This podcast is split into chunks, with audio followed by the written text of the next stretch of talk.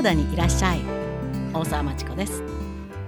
このポッドキャストカナダにいらっしゃいでは特にインターナショナルスクールに行ったわけでもない IB プログラムを取ったわけでもない日本の普通の高校で頑張った高校生の皆さんがカナダの有名大学にどうやって入学できるのか。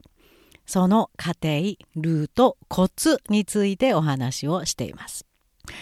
もちろんもう崩壊寸前のとんでもない状況の高校留学についての新たなニュースが出るたびにここでもご紹介しております。詳しいことは高校留学についての詳しいことは、えー、ブログコラムなどでご確認ください。ebook も公開しております。さあ私の言いたいのはカナダには大学からいらっしゃいもう高校から来ないで高校留学のエージェントやそれからスクーボードの、えセールスマンえー、カナダ大使館で開かれる留学フェアで嘘800並べてニコニコしてる人たちに引っかからないようにとんでもない時間とお金を無駄にしないように大切な大切な高校時代楽しいはずの高校時代をとんでもない経験にしないようにカナダには大学からいらっしゃい。私はあの長年 今治で愛媛県の今治がベースでクリティカル・ティンキングを教えた後カナダに移住しました。主に愛媛とバンクーバーを飛行機で年間7回8回往復しながらの三十数年間でした。そうやって直接教えた生徒たちにも実は高校留学は決して今は進めておりません。それでもというご相談のあった生徒には準備を徹底的に手伝いアカデミックサポートも現地で提供しています。どうせ来ちゃったからには成功してほしいですからね。でその生徒たちが所属するカナダクラブ。今日はそのカナダクラブ特にカナダの大学を目指す生徒のためのカナダクラブ U カナダクラブユニバーシティのご紹介。そこで頑張り来年の春2020年の春晴れてカナダの大学生となる生徒のエピソードを交えてお話ししたいと思います。1年半ほど前にある少年に出会いました。青年と言ったらいいいいのかな1年半ほどの間に随分成長してハンサムな青年になりました。何がきっかけだったかというとあるその子のお母様からメールが届きました。高校留学を決めてしまった。でも決まった後どうもおかしいと。ついエージェントの熱意にほだされて行くことにして本人もその気になってもともと英語圏での教育に興味はあったので契約をしたと。お金まで払ってしまったところで私が書いてあるコラムブログを見つけたそうです。特にその特定の地域について。その特定の地域というのはもう州を挙げて日本人の高校生を騙そうとしているノバスコシアです。あここに行ってる皆さんいますか？行こうとしてる皆さんいますか？気をつけて。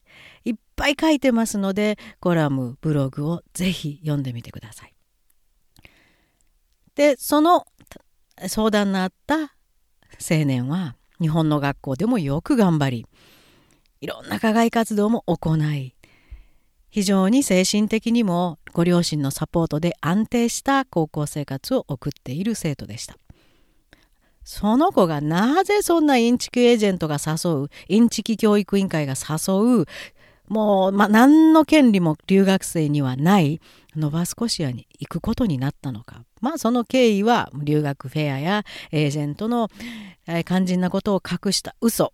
それに騙されたとしか言いようがないんですが。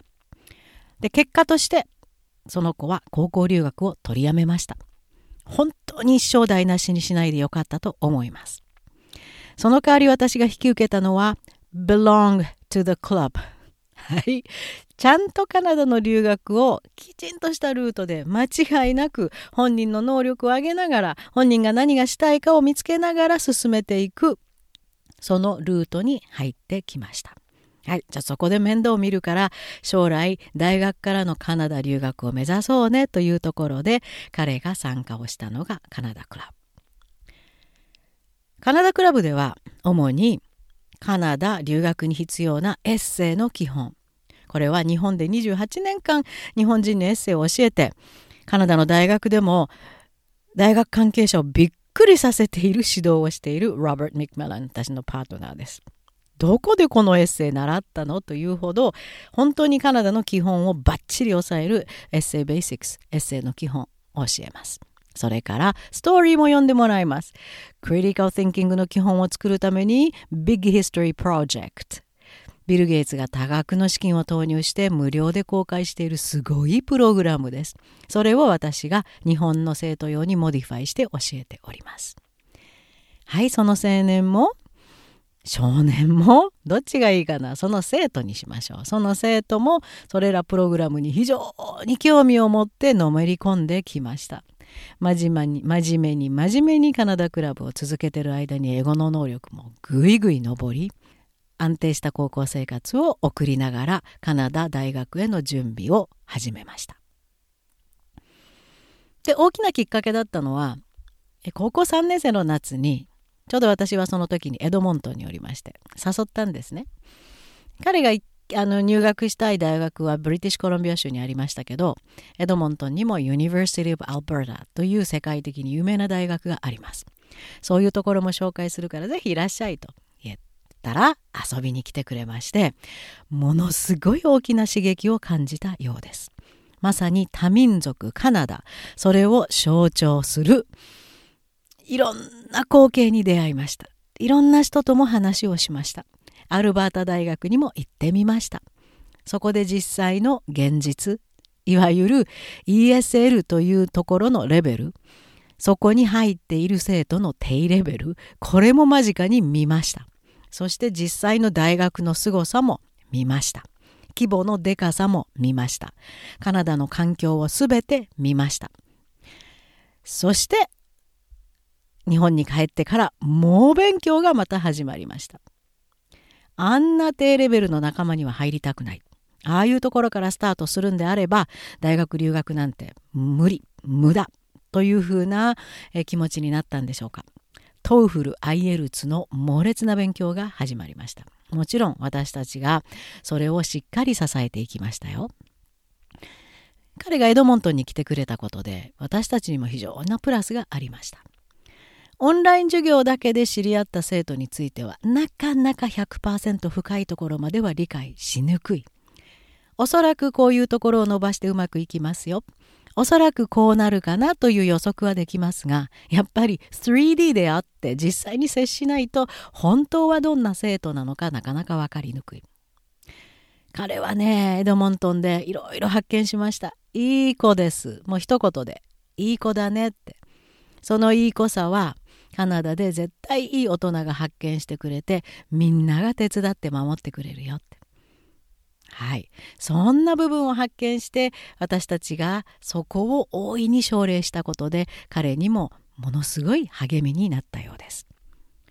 そして私たちが彼を送り込もうとしたのがで見事そこに入学を果たしたんですがまずはバチェラー・オブ・サイエンス。はい、その、えー、学士号を取るために一挙に例えば UBC などではなくて BC 州にある中堅どころの大学。しかも直轄の ESL 英語のコースを持っているところに送り込むことを決めました。そしてその直轄の ESL コースには足切りラインがあります。いわゆるあまりにも低いレベルの生徒は入れません。ここで一言お断りなんですがカナダのどんなレベルの大学にしてもある程度の中堅どころぐらいの大学は日本の大学と提携していまして日本の大学から短期で生徒がやってきます。その子たちはもちろん正規のコースには入れません。英語のレベル低いので。で大学が用意している直轄の ESL コースにも入れません。レベルが低すぎて。ですから特別な短期の低レベルのプログラムを用意するんだそうです。大学の人が話していました。お金儲かるからねというのが裏の話です。ところが いかに提携してる大学からキャーキャーキャーってくる日本人大学生の授業料が欲しい大学でもまともに Bachelor Degree に入ってくる留学生は低レベルの生徒はいりません。ですから足切り点かなり高い足切り点を用意していました。さて実は準備期間がちょっと少なかったのでまだ届かない。どうしよう。届くギリギリのタイミングが11月いっぱい。そこで、 TOEFL、IELTS、どっちが彼に向いているか、私たちも、えー、協力して判断しました。どうやら IELTS の方が向いてるらしい。また、 IELTS は、えー、0.5点刻みで上がっていきます。四捨五入しますのでギリギリ惜しかったねっていう場合でも四捨五入されてうまくいく場合があります。例えば5.5以上っていう時に5.25以上だと5.5になります。 TOEFL 例えば88以上って言われて87でもダメです。そこをちょっと利用しようと思いました。そして彼が果たしたのはなんと1ヶ月で1.0以上レベルを上げました。しかもパートナーのロバートの指導によってライティングのレベルは1.5も上がるという快挙を成し遂げ受け入れ側の大学関係者もいや普通はこのぐらいからレベルはジャンプしないけどロバートとマチコの生徒だからまあ待ってるわって。でもほん普通は無理よねって。でも上がったって言ってうーものすごくびっくりしてさすがあなたたちの生徒ですねって。また私たちの株が上がりました。ただ奇跡だけではなくて本当によく頑張ったんですよ。毎日一つエッセイを書いて送ってきました。ストーリーも3冊目に入ってます。一生懸命読んでます。さあそして晴れて春からカナダの大学にやってきます。バッチェラー・オブ・サイエンスに受け入れてもらいました。そのために高いレベルの ESL でその大学が英語を鍛えてくれます。